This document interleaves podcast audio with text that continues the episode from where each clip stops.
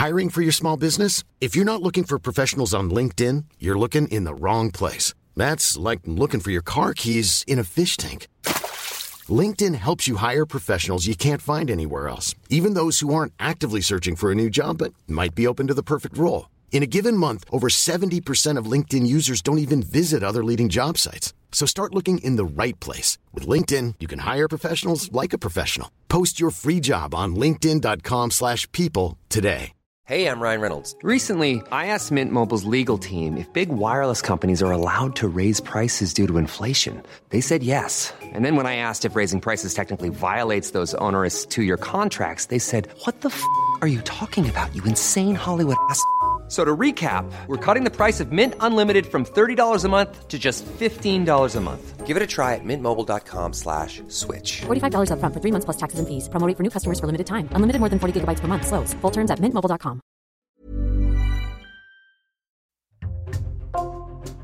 Bonjour, c'est Jules Lavie pour Code Source, le podcast d'actualité du Parisien.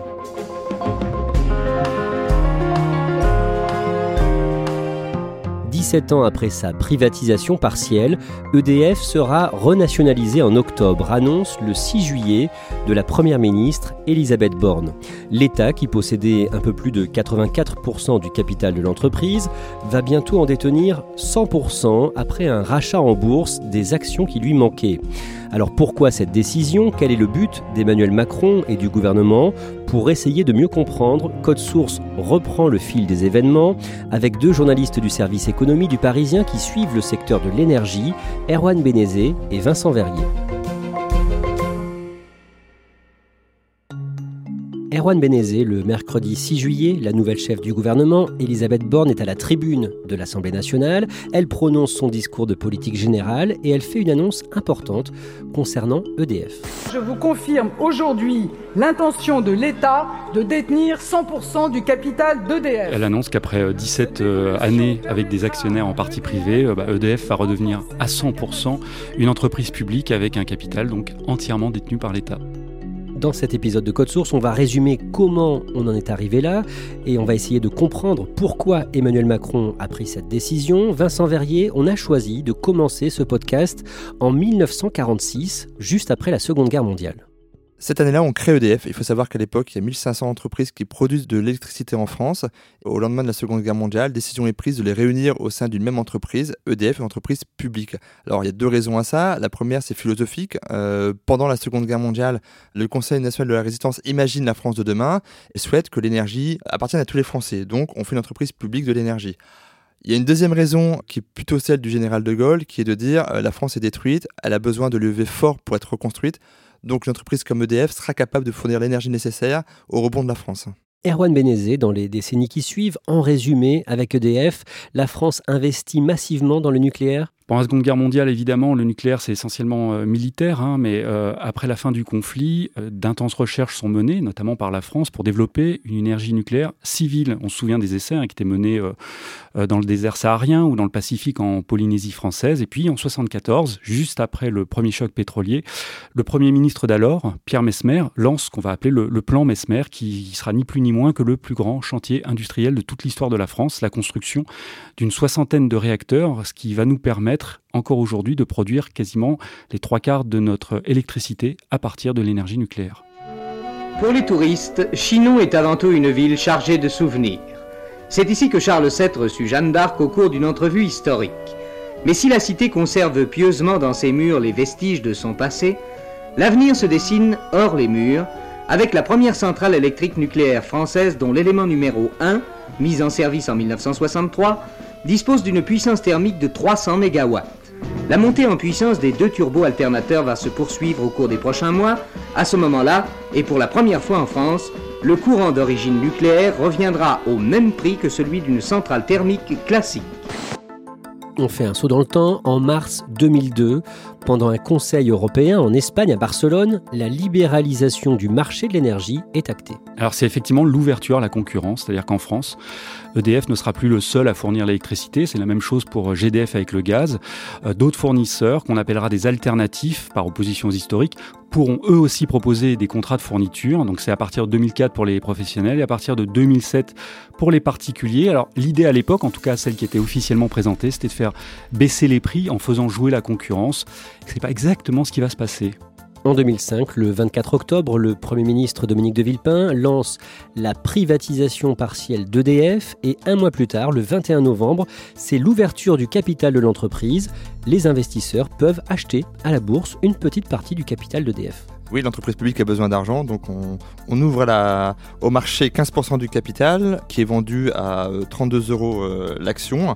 Et là, vous avez quand même plus de 4 millions de particuliers hein, qui se précipitent sur, ce, sur cette ouverture, dont 150 000 salariés. Ça rapporte entre 5 et 7 milliards d'euros euh, aux finances publiques. En 2019, le 15 avril, Erwan Benezé, vous révélez dans le Parisien un plan de la direction d'EDF pour réformer l'entreprise, le plan Hercule. Quel est le projet? Ça consiste à finalement vendre l'entreprise euh, en appartements, c'est-à-dire à le diviser en plusieurs parties, en l'occurrence trois. Hein. une partie euh, publique, une entreprise publique, on, aurait appelé EDF Bleu pour les centrales nucléaires, une autre, EDF Vert, euh, côté en bourse pour la distribution d'électricité et à l'époque pour l'énergie renouvelable, et puis une troisième, EDF Azur, qui se serait occupée des barrages hydroélectriques. L'objectif, c'était effectivement d'isoler l'activité nucléaire et de l'autre côté, euh, réserver les activités qui sont commercialement intéressantes ou euh, qui de toute façon attirent les investisseurs, hein, je pense notamment aux renouvelables, de le laisser au privé. Parmi les opposants à ce plan, du côté des syndicats ou encore de la gauche notamment, beaucoup disent que c'est une façon de nationaliser les pertes et de privatiser les gains. Pourquoi ils disent ça? Parce que dans le projet qui est prévu, on met d'un côté la partie nucléaire, gourmande en énergie et qui perd de l'argent, parce qu'elle est justement gourmande en énergie, et de l'autre côté, vous mettez celle des énergies renouvelables, qui, elle, a le vent en poupe, parce qu'elle intéresse les investisseurs, parce qu'elle intéresse les États, parce que c'est ce que demande le public, c'est-à-dire des énergies propres. Donc voilà pourquoi on dit d'un côté on nationalise les, pertes, donc le nucléaire, et on privatise les recettes, à savoir les énergies renouvelables. Vincent Verrier, au mois de juillet 2021, le plan Hercule est abandonné. Oui, parce que finalement, on a des opposants des deux côtés, à la fois du côté syndical et même politique, hein, euh, la gauche, qui estime que ce projet va démanteler EDF, qui va à l'encontre finalement de ce que voulait le Conseil national de la résistance, qui voulait une grosse, grosse entreprise publique de l'énergie. Et puis également une opposition de la part de Bruxelles, qui trouve que ce plan va pas assez loin justement dans la séparation. Donc trop de séparation d'un côté, pas assez de séparation de l'autre. Finalement, le gouvernement décide d'abandonner le projet. On en vient au début de cette année. Erwan Benezé, début 2022, si on fait le point, à ce moment-là, EDF est dans une passe difficile avec d'abord une dette très importante. Effectivement, là en 2022, cette dette, elle se monte à 43 milliards d'euros, euh, plombée notamment par euh, l'activité nucléaire. Elle va d'ailleurs sans doute encore augmenter pour atteindre les 60 milliards d'euros euh, dès l'année prochaine. C'est donc un fardeau considérable pour EDF, d'autant que les taux sont en train d'être relevés, ce qui va encore augmenter le poids de cette dette et donc la pression sur les finances du groupe. Et l'entreprise va devoir investir massivement dans les années qui viennent. Pourquoi et dans quelle mesure? Alors il y a d'abord ce qu'on appelle le grand carénage. C'est une série de travaux d'entretien de modernisation des 56 réacteurs actuellement en activité en France. Il s'agit à la fois de remettre euh, ces réacteurs aux normes, après euh, notamment la catastrophe de Fukushima au Japon en 2011, mais également de pouvoir prolonger la durée de vie de certains d'entre eux. Initialement, ces réacteurs devaient fonctionner qu'une trentaine d'années. Aujourd'hui, on envisage que ça pourrait être le, double pour certains d'entre eux, comme ça se passe déjà euh, aux États-Unis. Alors ce grand carénage, il a été chiffré en 2012 par la Cour des comptes à 100 milliards d'euros. Et puis à ça, on peut ajouter les investissements de la construction de nouveaux réacteurs. Six sont d'ores et déjà programmés. Et ça devrait là aussi coûter la bagatelle d'une soixantaine de milliards d'euros. Troisième point qui rend très compliqué la situation pour EDF, Erwan Benezé, l'État, l'actionnaire majoritaire, lui impose à ce moment-là de vendre encore plus d'électricité à bas prix à ses concurrents. Il faut savoir que depuis 2011, pour euh, favoriser justement la concurrence, EDF a obligation de vendre une partie de son électricité nucléaire à prix cassé à ses concurrents. Les prix de l'électricité sont tels que les fournisseurs euh, alternatifs, hein, les concurrents d'EDF, n'arrivent plus à proposer des offres euh, qui puissent intéresser les clients. Et donc l'État essaye encore de donner un petit coup de pouce à ses fournisseurs et il augmente le volume global de cette électricité qui leur est vendue à prix cassé. il l'augmente de 20%.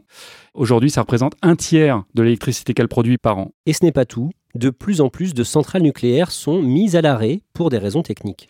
D'une part, le parc nucléaire est vieillissant, hein, donc c'est toujours plus compliqué de l'entretenir, euh, ce qui fait qu'il y a des problèmes de maintenance qui se font. En plus, il y a eu le Covid pendant deux ans, donc il y a une partie de la maintenance qui a été décalée et, euh, et ça s'accumule.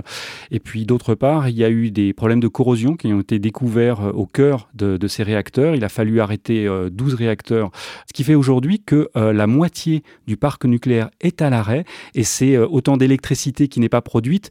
C'est une perte financière pour EDF qui est estimée à 20 milliards d'euros cette année, mais ça a aussi un impact, y compris pour les consommateurs, puisque ça fait augmenter les prix sur les marchés et donc les tarifs de l'électricité, y compris pour les ménages. Vincent Verrier, le 17 mars, pendant la campagne présidentielle, le président sortant et candidat à sa réélection, Emmanuel Macron, présente son programme pendant une conférence de presse à Aubervilliers en Seine-Saint-Denis et il dit quelques mots sur EDF, mais sans prononcer le nom de l'entreprise. Il dit Nous aurons à reprendre le contrôle capitalistique de plusieurs acteurs industriels. Et plus tard, il est interrogé pour savoir de, quoi il parle, hein, parce que tout le monde s'interroge un petit peu. Il commence à, parler du premier électricien français. Jamais il cite EDF, mais on comprend dans son discours qu'il euh, va se passer quelque chose pour EDF. En clair, quelle est son idée? Emmanuel Macron veut reprendre la masse sur EDF, donc reprendre 100% du capital, et derrière, euh, en étant euh, en possession de la totalité de l'entreprise, l'État peut mener comme il le veut le programme énergétique de la France pour les prochaines années. À quel rythme, quel investissement, ça lui donne les coups des franges pour faire ce qu'il veut. Il y a aussi une question euh, de coût d'emprunt. L'idée, c'est qu'une entreprise possédée par l'État pourrait emprunter moins cher, c'est ça? Oui, parce que pour les investisseurs, quand on sait que derrière, euh, vous avez des finances de l'État qui peuvent venir au secours d'une entreprise, c'est quand même beaucoup plus rassurant. L'idée, c'est de se dire qu'actuellement, EDF emprunte sur les marchés financiers à un taux assez important parce qu'elle est très endettée. Avec la garantie de l'État, donc en étant propriété unique de l'État, ces taux d'emprunt vont diminuer un petit peu. Et comme les investissements sont extrêmement importants, ça lui permettrait d'emprunter plus d'argent. Et ces investissements, on a une idée des montants que ça représente? Je pourrais euh, citer le, grand carénage, hein, le, grand chantier euh, estimé à 100 milliards d'euros euh, par la Cour des comptes en 2012. il y a la mise en service de, Flamanville qui n'est toujours pas opérée. Là, c'est un chantier à 20 milliards. Il y a les deux réacteurs actuellement en construction à Hinkley Point en, Angleterre, coût 30 milliards d'euros. Et il y a les six réacteurs qui vont être construits à l'avenir et pour l'instant, coût estimé 60 milliards d'euros. La facture est donc gigantesque. Emmanuel Macron est réélu le 24 avril, Elisabeth Borne est nommée Première ministre le 16 mai et à ce moment-là, avant même les législatives des 12 et 19 juin, la renationalisation d'EDF, le retrait d'EDF de la bourse, apparaît comme une priorité pour le gouvernement. Oui, parce que le gouvernement veut aller vite. Euh, tout le monde s'est rendu compte que l'énergie actuellement euh, était un sujet extrêmement important. Ça conditionne la vie des Français, les prix augmentent. Donc le, gouvernement veut prendre la main pour préparer l'avenir, notamment avec la construction de nouveaux réacteurs euh, nucléaires. Et ça, ça nécessite des investissements monstrueux. Donc la prise à 100% du capital d'EDF va permettre à l'État d'avoir la main sur ce dossier. D'un mot, comment il compte s'y prendre? Il y a deux possibilités. Soit on fait une loi de nationalisation, donc vous présentez une loi au Parlement, elle est votée ou pas. Soit vous faites une OPA, offre au public d'achat, et là vous fonctionnez comme une entreprise privée qui souhaite acquérir une autre entreprise. Euh, ça veut dire quoi? Ça veut dire que comme n'importe quelle entreprise, l'État va proposer un prix par action pour acheter EDF aux actionnaires d'accepter ou pas cette offre.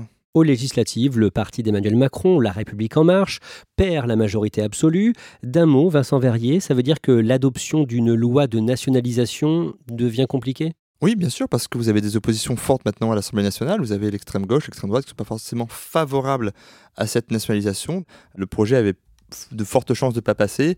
Donc il trouve une solution beaucoup plus rapide qui est l'OPA, offre au public d'achat. On en revient donc au début de cet épisode.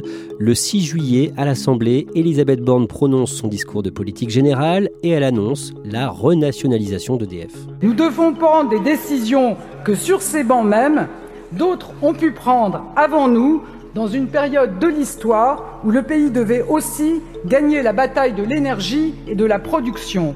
Et présente la stratégie choisie par l'État, c'est-à-dire de passer euh, par une offre publique d'achat avec un calendrier. Hein. En juillet, le Bercy, le ministère de l'économie, annonce le montant du rachat, 10 milliards d'euros, ça fait 12 euros par action. Le principe est validé par l'Assemblée nationale et puis l'offre doit être déposée auprès de l'autorité des marchés financiers. Quel est l'intérêt de faire cette opération? Qu'est-ce qui est mis en avant? D'une part, il s'agit de rassurer les marchés euh, financiers pour pouvoir emprunter euh, pas trop élevé. Et puis, euh, une entreprise 100% publique a la moins d'obligations dans la, présentation du bilan financier en termes de détails qu'une entreprise qui est cotée. Et donc, ça permet aussi éventuellement, non pas de maquiller, mais en tout cas de ne pas donner toutes les informations qui pourraient effrayer ces mêmes marchés. Et donc là encore, c'est toujours le même objectif, c'est de pouvoir diminuer les coûts de financement. Vincent Verrier, le mardi 9 août, le PDG de l'entreprise, Jean-Bernard Lévy, engage un bras de fer avec l'État. Il saisit le Conseil d'État, qui est la plus haute juridiction administrative en France. Pourquoi précisément? Pour demander à ce que l'État lui rembourse à peu près 8,34 euh, milliards d'euros pour compenser la vente à bas coût de l'électricité à ses concurrents parce qu'il considère que ça va à l'encontre de l'intérêt de l'entreprise. Il faut savoir qu'en tant que mandataire social, donc en tant que patron d'EDF, il est censé défendre l'intérêt de la boîte. C'est certes une boîte publique, mais il doit défendre l'intérêt de la boîte. Donc, il fait son job. Dans le fond de ce dossier, il y a surtout un bras de fer ou même une incompréhension entre euh, l'État actionnaire majoritaire et le PDG d'EDF. Ça fait des mois que euh, les deux ne se comprennent plus. Donc au final, la confiance de, de l'actionnaire majoritaire envers Jean-Bernard Lévy est rompue. Jean-Bernard Lévy avait euh, d'ailleurs appris en juillet que l'État va le remplacer à la tête d'EDF dès cet automne, alors qu'il aurait pu espérer rester à ce poste jusqu'en mars 2023.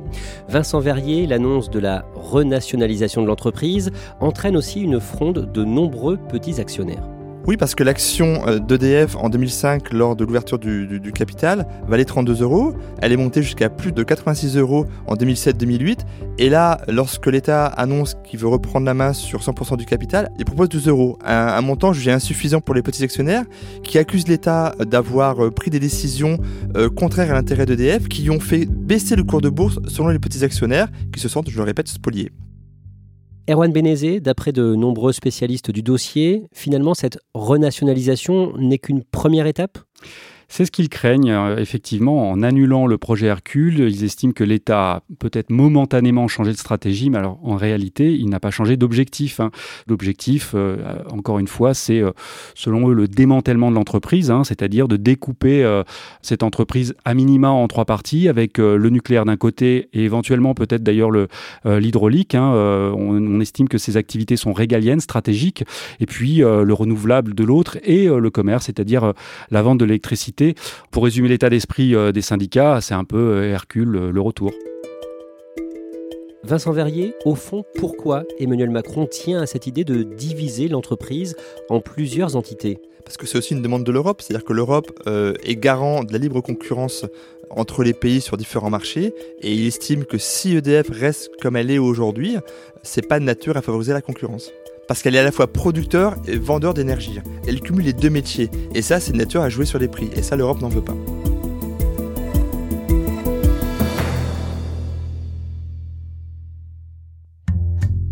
Merci à Erwan Benezé et Vincent Verrier. Cet épisode de Code Source a été préparé avec Raphaël Pueyo, production Thibault Lambert, Clara Garnier-Amourou et Emma Jacob, réalisation Julien Moncouquiole. Code Source est le podcast d'actualité du Parisien, un nouvel épisode publié chaque soir de la semaine. Si vous aimez Code Source, n'hésitez pas à nous le dire en laissant des petites étoiles ou un commentaire sur votre application audio préférée et n'oubliez pas de vous abonner pour ne rater aucun épisode. Vous pouvez nous contacter sur Twitter, Code Source, ou nous écrire directement code source at leparisien.fr.